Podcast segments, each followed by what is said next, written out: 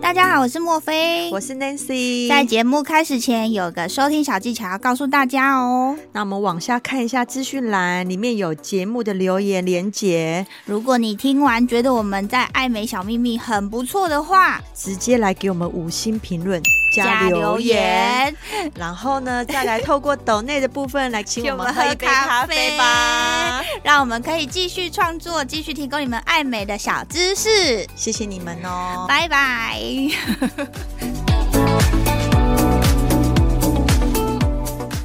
大家都希望手术可以一次到位，但是往往都是事与愿违，所以二次隆鼻跟多次隆鼻在市场上已经好像见怪不怪了，对不对？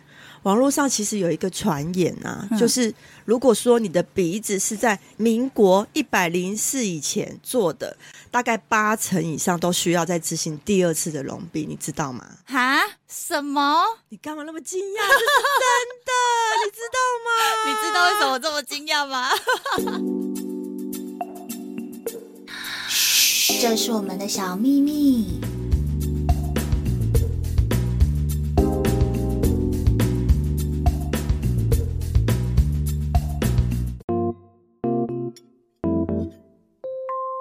欢迎收听，嘘，这是我们的小秘密。我是莫菲，我是 Nancy。到了这一集，就是我们一直很期待的。哎，很多听众敲碗就是要听这个 BB。哎，等一下，等一下啊！我们不是不是要公布一些有个大秘密、小秘密？是不是你的小秘密？对啊，没关系，我孩子都生了，我没有偶包，我可以，我可以公开。对，就是上次在我们的 BB 前传有提到。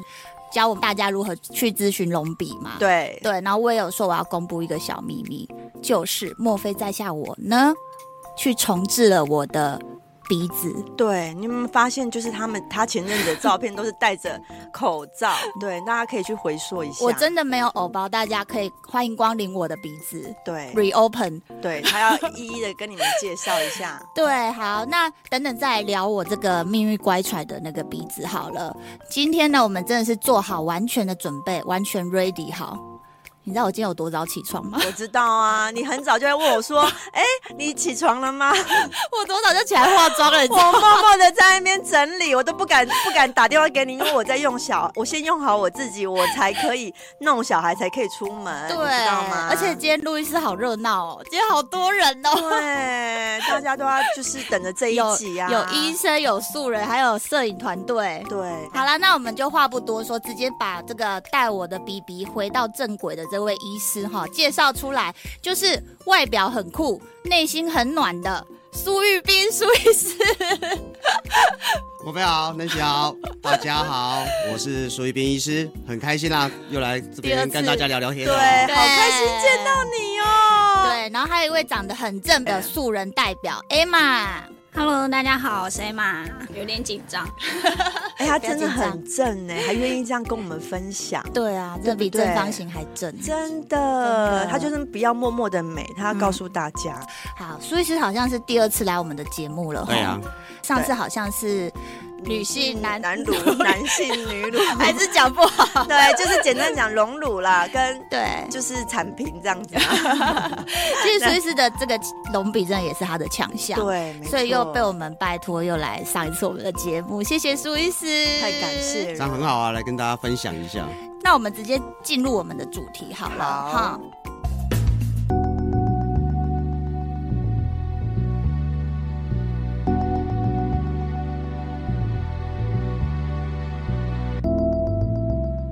网络上就是有一个传言呐、啊，如果你的鼻子是在民国一百零四年以前做的，有八成的隆鼻者都需要再次进行二次隆鼻。对，是在说我吗？是 你就是一百零四年的那个杰作。所以说我们在好奇，这个分水岭是用鼻彩来区分，还是有其他原因呢？这个说法是有点奇怪啦。嗯不过的确在在民国一百年以前所做的隆鼻手术，嗯、大概它使用的材质都是所谓的细胶。嗯，那经过了大概十几年的时间，很多的细胶会开始开始产生所谓的夹膜挛缩。嗯，夹膜挛缩慢慢的就让你变成有点像朝天鼻啦，或者是在鼻梁的地方。那个假体的边缘感会特别的严重，嗯，那的确就需要再次手术。可是这个是不是百分之八十的人会产生这样的状况？呃，我没有实际的去做这样子的统计，所以我也不敢说百分之八十是对还是错。嗯，那至于说是不是有多久时间一定要去重新做隆鼻手术，其实也没有这个说法啦。主要应该还是看当初的隆鼻手术之后，经过了时间十几二十年之后有没有产生问题。没有产生问题，其实也不需要重修。所以是你所谓的问题是，就像你刚刚讲的，对，例如说我刚刚讲的挛缩，嗯、还有呃你的不好看，哎，对，对，有些人其实我有发现，有些人他好像还是可以，就是接受自己一根，然后好像一看就知道里面有放东西的。鼻子，对，我有发现，那毕竟呃，医学在进步嘛，嗯、我们的手术方式也不停的在进步。那早期做隆鼻手术都做的比较简单，嗯，它改善的问题也比较少，嗯嗯嗯。那当然，今天现在的技术进步了，你可以改善更多问题的时候，也有很多人会想要再来重新再做一次了。对，那所以是刚刚讲到是细胶嘛，可是我之前是放卡麦拉，欸，对，卡麦拉也是会有这个问题。卡麦拉并不会有夹膜挛缩的问题，嗯，可是要看手术方式是什么。嗯，早期的内开手术。术他做的事情就比较简单，嗯，所以很多问题并没有去解决它。例如说，呃，鼻中隔软骨的重建啦，嗯，鼻头的塑形啦，这些东西，其实在早期的手术并没有做到这个部分。哦，就是把它塞进去，这样就好。就有就把它塞进去，有个鼻梁。对对对对。可是其实很多问题没有解决啦。嗯，通常这样直接塞进去，那个鼻子是不是会摇来摇去啊？会吗？呃，要看你放在哪个地方，放在鼓膜下。放任何的材质，它都不会晃来晃去。哦，放在鼓膜上，那放任何材质，其实它都会晃来晃去。都会啊，对。那为什么早期的作品好像很常看到漂流木，就是 所谓的漂亮，就是飘来飘去这样子，然后游来游去，对，游来游去，真的很多哎。对，呃，因为早期的手术方式通常所谓采用内开式，嗯，其实看不到鼻子里面的构造，它比较凭医师的手感去看。你有没有把材质放在正确的位置？嗯，那有时候手感上的差异性啦，还有呃，可能看不到，嗯，也不确定，嗯，对，那当然它就没有放在正确的位置，就是鼓膜下，哦，就产生刚刚 Nancy 说了漂流木，对啊，以前真的好多好多，你就想说他的鼻子 飘去哪了？长得怪就算了啊，而且还会晃来晃去，对对。那刚刚我也有分享，我是放那个卡麦拉嘛。对。那 Emma 愿意跟我们分享一下你，你你是之前是做了哪样子的材质，然后会愿意进行二次隆鼻？嗯，应该说我之前都是偏向于微整类型的。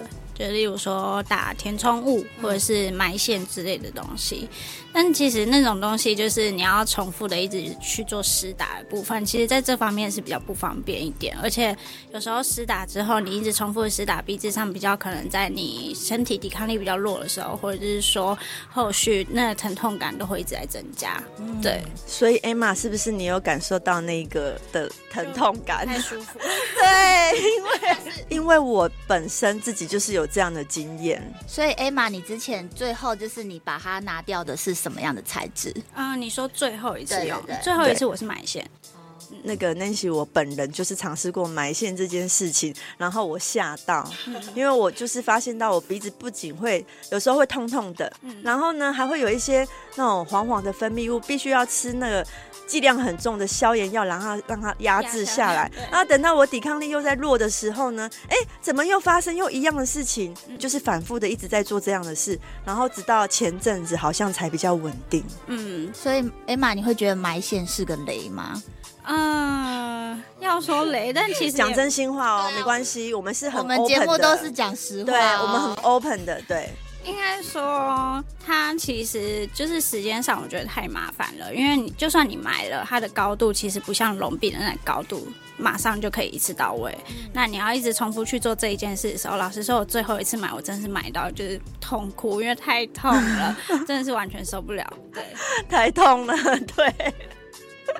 我懂那个痛，因为那个眼泪会默默的流下来。对，Emma 比较保守，像 Nancy 上次就大肆的分享她多多后悔。对，我真的很后悔，因为其实哦，我想做鼻子这件事情真的是大概有十年了。嗯，对，那还好我有在一百零四年以前有忍住，忍住，就我不用。那你现在就是要 redo 了，对，我就不用那边啊，我为什么又要再弄鼻子了？所以我不，我没有这个分水岭的问题。但但是就是做了这个那个埋线之后，让我更想隆鼻了。嗯、对，所以我觉得说，呃，如果你真的想做这件事情的话，其实我的建议呢，会觉得，嗯、呃，你不要去做小尝试。那 Emma 会怎么觉得？我想听你真心的建议。我真心当然是觉得，就是不要做其他填充。如果你真的想隆鼻，就是直接做手术就好。对，不要犹豫。好哦，那我们要问一下苏医师说，所有做坏的 case 啊，是都一定可以补救吗？又或者是说，有没有哪一些条件是没有办法做的？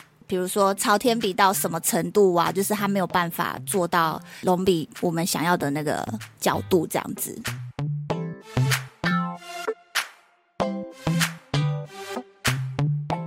其实这是一个很复杂的问题啦。嗯、好，那么从刚刚的问题说，是不是所有的问题都可以做修复呢？当然一定是不行嘛。哦，因为有些东西，呃，鼻子大概是我们整个脸部软组织最少而且最紧的一个部位。嗯，嗯如果软组织破坏太多，其实你很难去重修它。嗯，应该说你可以去重建它，问题是它能不能达到一个好的美观的效果，那就不一定了。嗯，例如说一个反复的感染产生的很严重的挛缩，当然我们可以把所有挛缩的组织全部都松开来啊。嗯嗯。可是这样子破坏这么严重的一个部位，即使你重建了，最后因为严重的疤痕组织的拉扯，嗯，最后可能也是鼻子会有点看起来有点怪怪的，而不是那么漂亮自然的鼻子。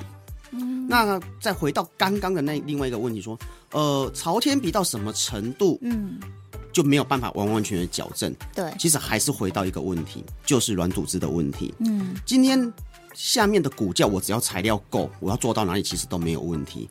可是你伤口总是要缝得起来啊。嗯，你的软组织不够，你的伤口缝不起来，那其实最后还是没有用的。意思就是说，你要有足够多的软组织。我才有办法做我想要做的重建。嗯，哦，这样听众应该是要知道说，不是你要无限的加高，那你的你的伤口是在我们的鼻孔周围的地方，嗯、要盖得起来。对，伤口要对要盖得起来。看你的皮跟软组织够不够。拉对拉你那个皮肤可不可以把它拉下来盖住？嗯、如果盖不住的话，其实你调整的部分也是有限。对对。哎、欸，我有一个题外话，我忽然想到之前有一个，就是之前打玻尿酸，然后鼻头坏死的那个，然后他好像就是类似用补皮的方式。如果说他很朝天的话，然后还要用补皮的方式拉这一段的话，有办法拉吗？呃。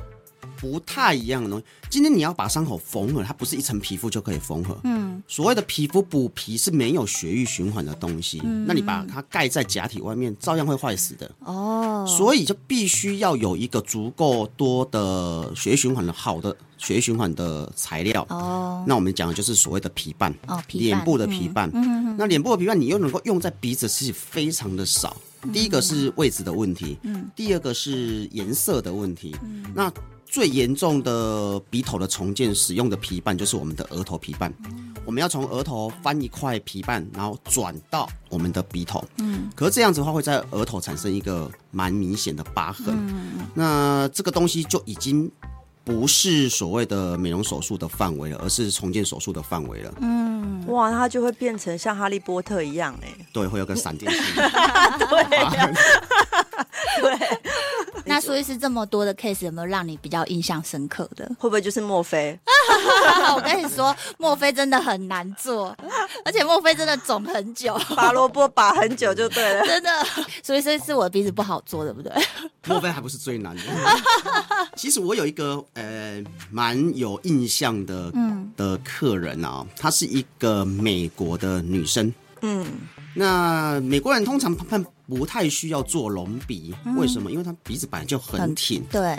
可是他在美国来台湾之前，在美国就已经做过鼻子的重建手术，他其实不是重建，他是觉得哎鼻子好像哪个形状不好看，他找了那边当地的医师帮他做了一点调整。嗯、那实际上到底做了什么调整，我也没有他手术前的照片，然后我也没有当初他在美国做了手术记录，嗯，所以我也不知道他做了什么手术。嗯，不过来我这边的他的第一时间跟我说他是什么，他觉得他在吸气的时候，嗯，好像有一边鼻孔会完全的塞住。用力吸气的时候，那在理学检查上，我们看他用力吸气的时候呢，他就有一边的鼻子哦，的确会塌陷。哦哦，鼻翼的部分盖下去，不是，不是鼻翼哦，呃，鼻头上方鼻梁的两侧，嗯，它会突然间凹下去。哦，那这在我们经验没有，我们就知道这大概是里面的软骨被破坏了哦，就是他的鼻上侧软骨被破坏，所以导致他一吸气的时候，呃，那个整个鼻梁的左右两边的软组织没有支撑力，就往内缩，往内缩就塞住了他的呼吸道。嗯、我们现场大家都在，对，一般来说这种状况呢，并不会在我们台湾人、东方人产生，因为东方人的软组织通常是相对厚的哦。可是，在西方人，他们的皮肤是非常的薄的。这种高加索人种，他们的皮肤是非常的薄的，所以他缺乏了软骨的支撑之后呢，就很容易在吸气的时候软组织往内塌陷。嗯，啊，这个没办法，这个就只好拿他的肋骨，然后将所有的鼻子里面的。呃，被破坏的软骨，嗯，全部都重建。嗯哼哼哼哼。那这手术比我想象中的时间长不少，将近我原本预估时间的两倍啊。不过手术之后呢，哦，这个这个客人回回到我的门诊的时候，非常开心。嗯。他说：“哎、欸，完完全全没有这种呼吸不顺的状况了。”嗯。啊，当然那时候看起来是很肿啦，看起来不好看。嗯。过了大概不到两个月的时间，他的消肿也是非常的快。嗯。他回来之后，整个鼻型。左右对称的，嗯，因为当初它的软骨被破坏掉一边，鼻梁两侧的那个形状看起来有点不太一样。嗯，那当我们重建了这样子的构构造之后呢，呃，整个的形状变得对称，而且完完全全没有呼吸道阻塞的状况。嗯哦，他非常的开心，我也非常的开心啊！真的，你救了他，因为对，这这已经已经有点不是真的美感，已经是医疗的部分。对啊，因为其实说实在话，你要我吸气的时候，突然间看起来鼻翼塌下去，对呀，我也不要。而且而且，这种这种东西其实是我们，因为我是台湾的医师，对，其实我们很少去接触到这样子呃高加索人种，就是西方人的鼻子，嗯，那这是一个我非常有印象的一个很大的挑战。对对啊，其实他也没有什么太大的。问题来，反正就是照我们原本该做的事情把它做好就可以了。嗯、那莫非你真的是小 case 了啦？我想要，对，对，我想要那个客人，苏医师讲那个客人，我应该有印象。我们那时候只是每次都很担心要怎么跟他对话而已，完全没有去看他的鼻子是不是就盖下去了。很紧张说，哎，来又要讲要要要讲写草稿。所以苏医师，像你刚刚讲的是什么样的情况是需要用到自体肋骨来做这个二次隆鼻呢？我个人的原则是，嗯，如果这个鼻子已经被开过不少次了，嗯哼，软组织状况不好，嗯，那我不敢放人工材质的时候，我就会选择用肋骨的软骨，嗯，那当然另外一个状况是什么？另外一个状况就是它有需要重建非常多的骨架，嗯、例如说，呃，你的鼻中隔已经被挖掉一块了。嗯，早期的那个，比如说早期啦，呃，鼻喉科医师他们要处理鼻中隔手术，鼻中隔弯曲手术，就是直接把弯曲的部分切掉丢掉。嗯、那这样子，你的鼻中隔软骨就会少掉一块嘛。哦。问题是鼻中隔软骨是我们鼻子的地基。嗯。当你要做隆鼻的时候，你一定要把地基先弄好，你的鼻子才会做得高、做得挺、做得好看，而且稳定。嗯。那这种状况下，我就非得使用。肋骨的软骨来去重建它，嗯，因为在重建这么大范围的骨架，使用人工材质的话，其实发炎的机会就会相对高。哦，所以这个是在门诊的时候，你就会去检测。对，这个在门诊的时候，我们要从呃客人的病史，做过什么手术，嗯、还有加上搭配一些理学检查，嗯，需要来做这样子的评估，哦、那之后才确定是要使用什么样的材质。嗯，我个人是只要听到肋骨，就会觉得。价钱非常的昂贵，对，但但是因为你就会知道说，有时候哎，医师到底是用什么样的状况去判断说他需要用肋骨，然后他不需要用肋骨，对，对，所以有些人会觉得说，哎，为什么我要啊？为什么他不用啊？对，那呃，所以是能否让就是听众了解一下，说为什么这样子的费用会比较高？到底复杂到什么程度呢？对，嗯、应该是说，呃，使用肋骨软骨这样子的材质。本身在技术层面上就比较高，嗯，第一个你要先拿掉拿肋骨的一块软骨，嗯，第二个拿出来的软骨是那种歪歪歪七扭八的弯弯的，啊，嗯，你还要经过很多的手工加工。把它削成、切成我要的形状，手工艺，对，就是个雕刻师啦，雕刻师啊，对。所以这样的状况下，你的手术时间一定会拉长嘛？你看三亿的，三亿 我也是想想 苗栗三亿的那个应该很厉害哦。所以说我们去三亿的时候想说这个算什么？大家听众知道我们在讲什么？苗栗三亿不是很多那个？好了，让苏医师讲，让苏医师讲啦。然后又你们聊天也聊得很开心。对。那另外一个是呃，你要。用会动用到肋骨，代表原本一定是产生了不少的问题，嗯，你需要去重建它。那当然，这个呃问题的严重程度也会影响到手术时间，当然就会影响到。手术费用哦，时间拉长了，麻醉时间也拉长，然后复杂手工艺又对，要慢慢雕刻，对不对？对，还要开两个伤口，对然后，要关起来，要好好缝，一针一线都要这样缝。可能中间那个护理人员体力不支，还要换下换下一个来，而且医生都从头到尾在上面哦，可以换下一个，不行哦。对啊，对啊，护理人员可能还换下来，先换另外一个上去，哎，对不对？那我还算幸运，我你没有用到底就对了，我没有用到乐。骨啦，我是卡麦拉换那个 Gottes。好了，你应该是说早期你选的医生也是，呃，没有把你的鼻子破坏的太完全，所以导致后面其实你要重建的时候，那个困难度没有像前面苏医师讲的这么这么大的困难。可是我那时候最主要会想要就是重置的原因是我的鼻梁是真的就是都会红红，有一点好像。一直好像有在那种过敏的感觉，鼻梁就红红的一块。那所以是这个部分是因为已经做了很多次，皮肤变薄，所以它会看起来这样红红的吗？还是是？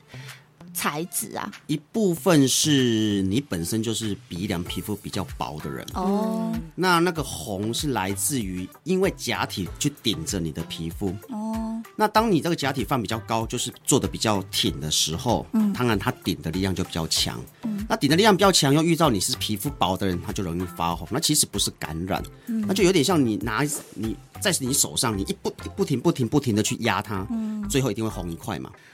哦，那就是要降高度喽。那所以这种这种状况有几种方式啊？第一个当然是可以去减少你的假体的高度，对，让你的假体不要顶的那么用力。对，另外一个是换一种比较软一点点的材质。嗯，哦，那当然最后没办法，你还是得去加厚你鼻梁的皮肤的厚度。而这种状况之下，一定会让你鼻梁变宽的。嗯哼，所以第这个加厚鼻梁的皮肤并不是第一首选的方式。嗯。哎、欸，听起来真的很复杂哎。黑马也是用 Gore-Tex 吗？嗯，对。呃，要问主治医师。对，因为你们两位最后使用的材质在鼻梁都是用 Gore-Tex。Gore-Tex 是一个原本来做心脏血管绕道手术的人工血管所使用的医疗材质。它的好处是它可以跟身体融合在一起。另外一个是它本身的质感没有像矽胶这么的硬。嗯，那这样子，当然它就顶住皮肤的力量就会变少，可是它又同样可以做出那样子的高度。对，难怪近年其实我看到后面隆鼻的人都比较少那种一根的感觉，嗯、感觉线条是比较柔和的，对，比较柔和，不会想说好像立立的在那里，整根这样子。好像那个线条很明显，那个光影打下去的感觉，就是我们之前讲的很像那个坏皇后的角色都很锐利的那种鼻子，对，好像侧面这样，没有。哎，苏医师，苏医师，那你可不可以跟我们分享一下說，说就是你对对你而言，亚洲的女性五官，你认为漂亮的鼻子有没有几个重点呢？Hello，我是莫菲，我是 Nancy，跟着我们一起找出属于你的高级美，请锁定 Boss Online，每周二晚上七点。嘘，这是我们的小秘密。呃，我在我的观念哦，毕竟亚洲女生的其他五官特征跟西方不一样。嗯。所以我会希望说鼻子不要像做到像西方女性的那么的高挺，嗯，因为其其他五官并不是西方人嘛，嗯、你做一个西方人的鼻子，那再放在脸上，好像不是那么的协调。嗯，我们刚刚讲到一个名词叫协调嘛，对，协调。所有的整形手术最重要的一点就是要达到协调。嗯，所以你要在亚洲女性的鼻子做的好看，放在脸上是协调的。嗯，我想就几个，第一个鼻梁不要太挺，嗯，第二个鼻头做的小巧可爱。精致一点，嗯，那有些呃需要有些的呃你的鼻翼比较大的人，我们需要加做一个缩鼻翼手术，嗯，因为你其他的五官是比较小的，那如果一个很大的鼻翼在脸上，感觉那个鼻子就不是很精致的感觉，这样不会像人家讲的海鸥线呢？应该不算吧？哦，海鸥线是不管你的鼻翼大小，其实都可以做出来的。OK OK，对，那可是一个、嗯、呃你的鼻翼要也是要搭配你的鼻型。不要太大哦，这样子的话看起来，这个样子的鼻子在亚洲女女生的脸上就是比较精致的，对，协调精致，不能看起来像一个莲雾这样子，嗯、对，蒜头，对，对，蒜头。那行，那你看我跟 Emma 的鼻子有精致吗？有啊，其实有啊，而且其实整个人做起来之后，脸的感觉也会比较小，对，对，因为它就是一个可以那个比例嘛，就看起来脸会比较小一点。那我又更想做了。那我想要问一下 Emma，你觉得手术完的感觉就是？到底会不会痛？跟恢复期大概多久？这样子？其实我觉得疼痛感方面，我自己是可以忍受的。但当然每个人忍痛的程度不太一样。嗯、可是其实如果你要说疼痛感，我反而觉得耳朵比较痛。对，就是有去耳软骨的地方会比较不舒服。可是比较多的不舒服，比较偏向于第一周，可能就会比赛比较严重，就是会比较不舒服一点。不然疼痛感，我觉得应该是可以接受的范围内。那恢复期的话，其实，在拆线之后，我自己觉得我一个月消蛮多的啦。嗯，对。那所以如果说很怕肿很久，当然每个人消肿速度不同，可是就是如果你术后就是自己照顾好的话，应该就是我觉得还 OK。你有特别自己什么样照顾吗？就是早点睡觉，早点睡觉。哎、欸，这件事情，这件事情对 Emma 来讲是有一点难度的。早点睡觉这件事，就是生活作息就稍微调整一下。对，对对对，所以基本上是都还可以接受。嗯，好，你有没有觉得应该要早一点做？当然，对不对？后悔现在才可做这件事情。那 Emma，为什么你当时会选择苏玉彬医师呢？嗯，因为其实我也看过很多医生的作品，但其实就是。还是会怕自己做起来的样子就很像刚刚我们前面有提到，就是一条很不自然，然后那个鼻型可能就不是我喜欢的。那后来就是有看到苏医师的作品之后，包含就是在跟苏医师做咨询的时候，其实我都觉得是很专业是的部分。对对对，所以就是看完那么多，我就会觉得苏医师给我的建议就会是我想要去做这样，对，比较符合你的需求，对，对，是我喜欢的样子，嗯。我们有一个听众有一个问题，因为他说他其实自己的鼻子啊，就是呃，他觉得算秀气，做他是有做过，他做完他觉得他做起来算秀气，对。可是他他就是他他觉得太精致到人家看得出来，他鼻子一看就知道是做的。哎，还有这种事哈？对啊，因为其实没关系，如果人家说，哎，你鼻子好漂亮，是做的哈。嗯，好，OK，还是做的啊，对，对反正呢，他就他就问了一个问题，说 现在有一种叫做呃拟真笔，就是反反其道而行的，就是想要做出有一点点那种微驼峰的感觉来塑造那种真实感。想请教一下苏医师，这样子的手术是可行的吗？这当然是没有问题啦，嗯、你要做出一个驼峰不太有问题。可是说实话，我有点。反对这样的做法。嗯哼，如果你原本就有一个驼峰，嗯，OK，那我就驼峰不要拿掉就好了嘛，嗯，一样可以把你的鼻头、鼻梁塑形的很漂亮。嗯，那最后还是会得到一个驼峰。嗯，可是如果原本就没有驼峰，你要硬做一个驼峰，这个东西手术上、技术上做得到。嗯，可是呃，中国的面相学上啊，嗯，说有驼峰的时候叫做中年坎坷。哦，那这个东西，呃，我认为对这种东西，对我来说，如果这是天生的，那要不要处理自己做决定。对。可是如果说不是天生，你硬要做出这个东西来，而且在面相学上有这样子的说法的时候，那是不是得要做这样子的手术？自己可能要有一个呃很好很好的理由说服自己做这件事情。看他多爱这个驼峰，要把它做出来。他要单峰还是双峰？对呀、啊，这好奇怪哦。他可能想要就是让人家觉得就是天生的样子。对啦，对。嗯、而且其实很多漂亮的鼻子，天生的漂亮的鼻子，其实也没有驼峰啊。所以我不认为一个好的。漂亮的鼻子需要一个驼峰，他的偶包太重了，有比我还重。对，要放开一点，像我这样子，像我跟 Emma 这样子。对，好啦，那最后问一下 Emma，你觉得在隆鼻后的生活上，你有什么样的转变吗？或者在交友方面？啊、因为其实我平常都是上班，包含就是出去一定都会化妆，那。在化妆上面变成以前就是鼻子没有那么挺的时候，我就是鼻影的部分跟化妆的时候时间就会比较久，因为我要去调整我的鼻型之类的，我就会觉得很麻烦。对，所以就是如果你说生活上面的话，其实就是做完鼻子之后，不管你怎么拍照，包含你在上妆，这些速度都很快，你不用就是拍完一张照，你修图要修个半个小时。对，对，就是很麻烦。对，所以我觉得这方面就是我觉得我自己很开心，等于可以多睡十五分钟啦。对。对然后包含就是做完之后，就是很常出去，人家都会说，哎，你就是有一种混血儿的感觉。对，对听得蛮开心的。真的，我刚刚看到他就有感觉有混血儿的感觉啊，就真的有点跟双眼皮一样哎。你知道之前双眼皮不是也说，如果没有双眼皮的话，就是你化妆要。那个眼线要拉很厚，对啊，你就是早上要早起。鼻子的话就是鼻影要打很厚，对啊，然后你的彩妆买非常多，所以所有的整形就是让人家可以快速出门。没错，对，就是整简单的，人连嘴巴就是可能口红涂一下就可以出去了，真的哎，对不对？好啦，那我们节目也差不多到了尾声，所以是在节目的最后，你有没有什么话想要补充给小秘密的听众，或者是一些建议呢？我倒是有一个建议啦，常常在我的门诊呢，呃，有一些客人他会跟我说，哎、欸，我只想要调整我某一个部分就好了，嗯，比如说我只想要缩鼻头，例如说我只想要缩鼻翼，嗯嗯，可是其实大家有个概念哦，鼻子是一个整体，它是由非常多的呃部分所组成，例如说有鼻梁，例如有鼻翼，如果鼻头，嗯，这些东西组成的一个鼻子，那一个鼻子不好看，其实并不是单一因素造成的。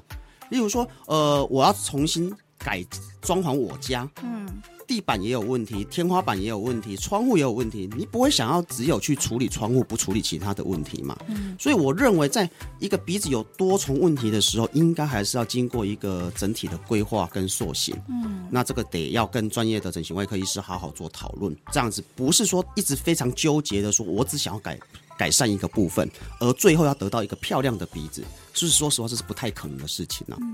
哎、欸，说的很好、欸，这是结构式隆鼻的意义啦。对呀、啊，就像是比如说你家很丑，你买了一个花瓶回来，你摆下去的时候，你就以为你你家重获重获新生吗？